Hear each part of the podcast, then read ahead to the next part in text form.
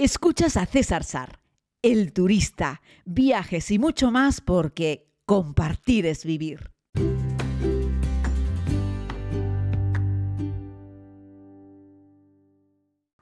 Saludos a todas y a todos, querida comunidad. Vamos con uno de esos podcasts de listas que tanto nos suelen gustar y que muchas veces me pedís, mójate César, mójate, lugares imprescindibles, ciudades destacadas, sitios que han llamado tu atención. La lista de hoy la componen cinco lugares nada masificados, cinco lugares en los que no encontrarás muchos turistas, pero que merece muchísimo la pena que visites y que a mí, por supuesto, me han sorprendido. Me voy a mojar con cinco, pero si me preguntas dentro de tres meses, tal vez te diga otros cinco, porque lugares con estas características hay muchos, pero por algún lugar hay que empezar. Vamos con cinco, que no tienen que ser necesariamente con un orden de importancia. Voy a decir cinco, pero hay que contar cinco de alguna manera. Vamos con Namibia, nos vamos hasta África, situada en la costa suroeste del continente, conocido por un paisaje precioso, diverso, sorprendente. Lo pudimos filmar para la segunda temporada de la serie. Tiene una amplia variedad de atractivos turísticos que llevan a visitantes de todo el mundo a conocerlos, pero ya te digo que gente de todo el mundo, pero en un número significativamente bajo. Dentro de Namibia filmamos el Parque Nacional de Tosa, es uno de los parques nacionales más grandes y conocidos de África y tiene una abundante vida silvestre, impresionantes paisajes y se pueden hacer safaris, avistar animales, elefantes, leones, rinocerontes, jirafas, una gran variedad de aves. Alguna vez les he contado que Tosa National Park está gestionado con un criterio estilo United States of America y por lo tanto está muy bien ordenado, muy bien controlado, muy bien cuidado. Es una auténtica maravilla el Parque Nacional de Tosa. Posiblemente no lo hayas escuchado nunca y es uno de esos sitios imprescindibles. En Namibia también el desierto del Namib, con las impresionantes dunas, uno de los desiertos más antiguos y secos del mundo, arena roja, gigantes, eh, la duna más alta del mundo la tenemos allí. Ofrece unas oportunidades increíbles de hacer fotos al amanecer, al atardecer.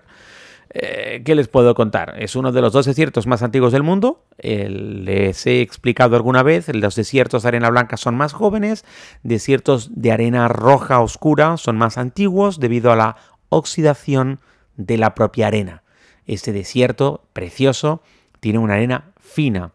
Os lo he mostrado en la segunda temporada de la serie, donde no solo caminamos por el desierto, sino que también pudimos sobrevolarlo al atardecer en un vuelo rasante cerca de las dunas, espectacular, que yo les recomiendo. La costa de los esqueletos es un lugar desolado, remoto, al noreste de Namibia, Hubo muchos naufragios, un paisaje impresionante, también hay dunas, restos varados en las propias dunas, en los acantilados también cerca del mar. Es un sitio fascinante, muy fotogénico. Luego encontramos un par de lugares patrimonio de la humanidad. Encontramos eh, pinturas rupestres, tenemos la ciudad de Swakopmund, en la bahía de Walvis. Es un destino turístico muy popular y ahí se practican muchos deportes acuáticos. Hay una arquitectura colonial alemana muy característica. Además, en Namibia tenemos otros parques nacionales, tenemos tribus como los hereros, como los bosquimanos, como los jimbas. Todas ellas se las muestro en la segunda temporada de la serie. Apúntatelo. Namibia no te dejará indiferente. Otro de los destinos nada masificados, espectaculares y que alguna vez les he recomendado es Kirguistán en Asia Central, con unos paisajes montañosos, una cultura nómada, una gran variedad de atractivos turísticos. El lago, el Isikul Lake, que me habréis visto incluso darme un baño, lo filmamos también para la serie, es precioso, está rodeado de unas montañas magníficas, el lago tiene unas aguas cristalinas, playas de arena en el lago, donde pues te puedes dar un baño, pero también puedes practicar windsurf y puedes navegar en kayak. La ruta de la seda en Kirguistán parte de la ruta de la seda pasaba también por este lugar. Ciudades como Osh o Caracol, en ambas estado de ambas les he hablado, son puntos destacados de la, de la, ruta, las antiguas mezquitas, bazares, caravansares que evocan aquellos tiempos de la ruta de la seda, los caravansares ya les he contado que son como los primeros hoteles de carretera, Kirguistán es un lugar magnífico para verlo, también tenemos el Parque Nacional de Ala Archa, cerca de la capital, de Bishkek, eh, es un destino muy popular para los amantes del senderismo.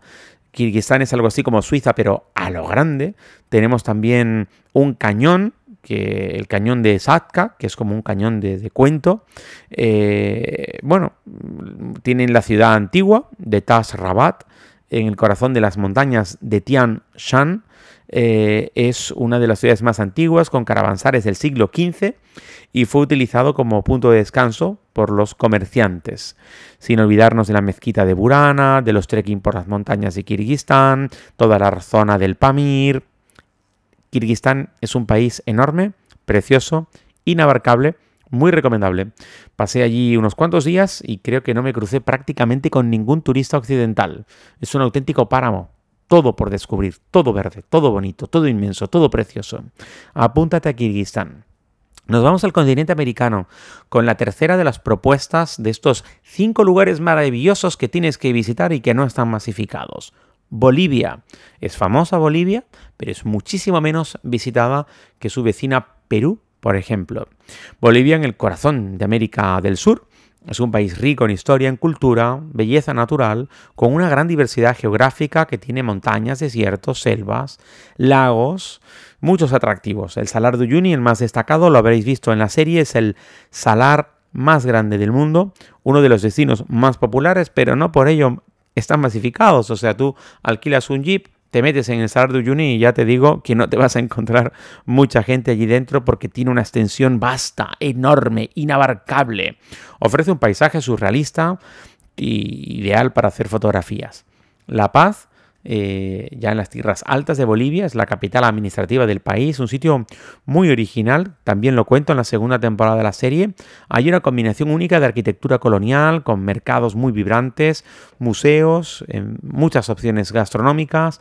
La Paz, una ciudad que se divide en tres en tres zonas, en tres alturas, y que han colocado, como les cuento en la serie, una red de teleféricos. En vez de moverte en buses, en guaguas, como decimos en Canarias, la gente se mueve en varias líneas de teleférico. Han encontrado un sistema fantástico de poder solventar los problemas del tráfico terribles para que la gente pueda moverse de la zona baja a la media y de la media a la alta con esa red de eh, teleféricos. Me pareció una solución impresionante. Tenemos también la otra parte del lago Titicaca, que la encontramos en Perú, pero también estamos también en Bolivia.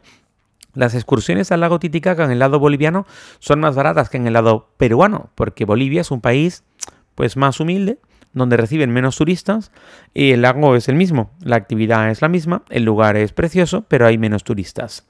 Podemos hablar también del Parque Nacional de, Madidi, en la zona de la Amazonía, porque Bolivia también tiene Amazonas, es un lugar precioso con unas selvas tropicales, hay un montón de ríos serpenteantes, una variedad infinita de flora, de fauna, hay ríos con pirañas, puedes hacer caminatas, paseos en bote, bueno, es un auténtico regalo de la naturaleza que yo te recomiendo que lo visites.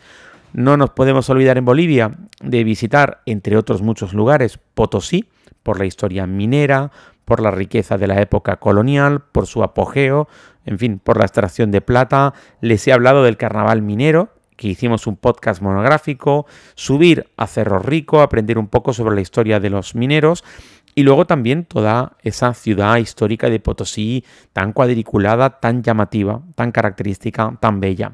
Bolivia, Bolivia es el cuarto de los cinco lugares que les recomiendo. Y terminamos este podcast con el Líbano, en Oriente Medio, una historia rica, una diversidad cultural muy destacada, es un país pequeño, pero que ofrece algunos atractivos turísticos que merecen la pena citar. Beirut, su capital, es vibrante, cosmopolita, os la muestro también en la, en la serie del turista. A la vez es moderna, mezcla una arquitectura fascinante, desde antiguos restos romanos hasta modernos rascacielos, y es muy famosa porque tiene una, una animada vida nocturna, algo que les mostré también por el día puedes visitar sus mercados tradicionales y tiene unos restaurantes y unas playas de AUPA. Baalbek, eh, ubicada en el valle de Beca, eh, es una antigua ciudad romana que tiene templos romanos que son de los mejores conservados del mundo. El templo de Júpiter, el templo de Baco son impresionantes obras maestras de la arquitectura romana y va gente de todo el mundo a verlo. Pero ya te digo que no están masificadas. Eh, Biblos es una de las ciudades habitadas continuamente más antiguas del mundo, es decir, lugares donde los hombres se asentaron y no han dejado de permanecer desde tiempos prácticamente inmemoriales. Al fin y al cabo, estamos hablando de que esto está muy cerca de toda aquella zona de los orígenes ¿no? de Mesopotamia, con el Tigris y el Éufrates, en todas esas tierras de Oriente Medio donde los hombres se desarrollaron al principio. Montañas del Líbano, que también tenemos unas cuantas, el famoso Monte Líbano, la cordillera del Líbano, son un lugar con unas valles y unas vistas panorámicas preciosas y desde allí hay una vista muy bonita del Mediterráneo. Las ciudades de Sidón y de Tiro, rica historia, fenicios, romanos, restos arqueológicos impresionantes, lugares menos conocidos, y las rutas de Geita eh, que les he hablado, creo que en un podcast monográficamente, con unas formaciones de estalactitas y estalagmitas fantásticas, con ríos subterráneos, cámaras impresionantes, un destino turístico fascinante. Si estas grutas estuviesen en algún otro rincón de Europa, recibirían millones de turistas. Y bueno, hay gente que va a verlas, por supuesto, pero no son para nada un lugar masificado. Bueno, perdona, que he contado mal. El quinto de los lugares sería Mozambique. De nuevo volvemos a África, en el sureste del continente, que tiene una variedad de atractivos turísticos fantásticos. El archipiélago de Barazuto, es declarado Parque Nacional Marino y es uno de los destinos más destacados del país. Tiene unas playas de arena blanca con unas aguas cristalinas, arrecifes de coral. Es un lugar perfecto para los amantes del buceo, también para hacer snorkel. Nada tiene que envidiar al Caribe y lo tenemos ahí en la costa este del continente africano. La propia isla de Mozambique eh, también es patrimonio de la humanidad de la UNESCO. Es conocida por la arquitectura colonial, por las calles empedradas, edificios históricos, la fortaleza de San Esteban. Es un lugar fascinante donde también hay playas, donde también puedes hacer buceo, donde lo ideal es perderte por las callejuelas e interactuar con la vida de la gente del lugar. La gente de Mozambique son muy abiertos, muy afables, muy cercanos, son fascinantes. El Parque Nacional de Gorongosa, en el centro de Mozambique, es un santuario de vida silvestre eh, y que además tiene una zona dedicada permanentemente a la recuperación. Hay safaris para avistar animales, elefantes, leones, hipopótamos, aves, hay de todo, lo que puedas imaginar. Y además hay una zona de montañas, hay cascadas, es precioso. No hay que olvidarse en Mozambique de la capital, de la ciudad de Maputo, que es un lugar lleno de vida, vibrante, muy humilde, pero tiene una combinación de influencias coloniales, africanas, muy interesante, con mercados coloridos, hay una escena artística y cultural muy destacada. La gente de Mozambique que vive en Maputo le encanta, son bastante cultos en términos generales y les gustan mucho las manifestaciones culturales.